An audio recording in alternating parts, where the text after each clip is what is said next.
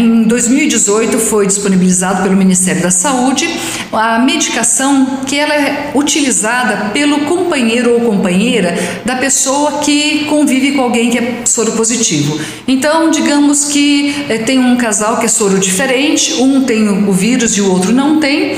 Aquele que não tem vírus, ele tem a oportunidade de fazer uso dessa medicação e dessa forma existe uma possibilidade muito maior de não haver uma contaminação. Então, os dois vão estar tá tomando medicação, cada um a sua, tá? E isso realmente garante que não vai haver uma contaminação daquela pessoa que não é portadora.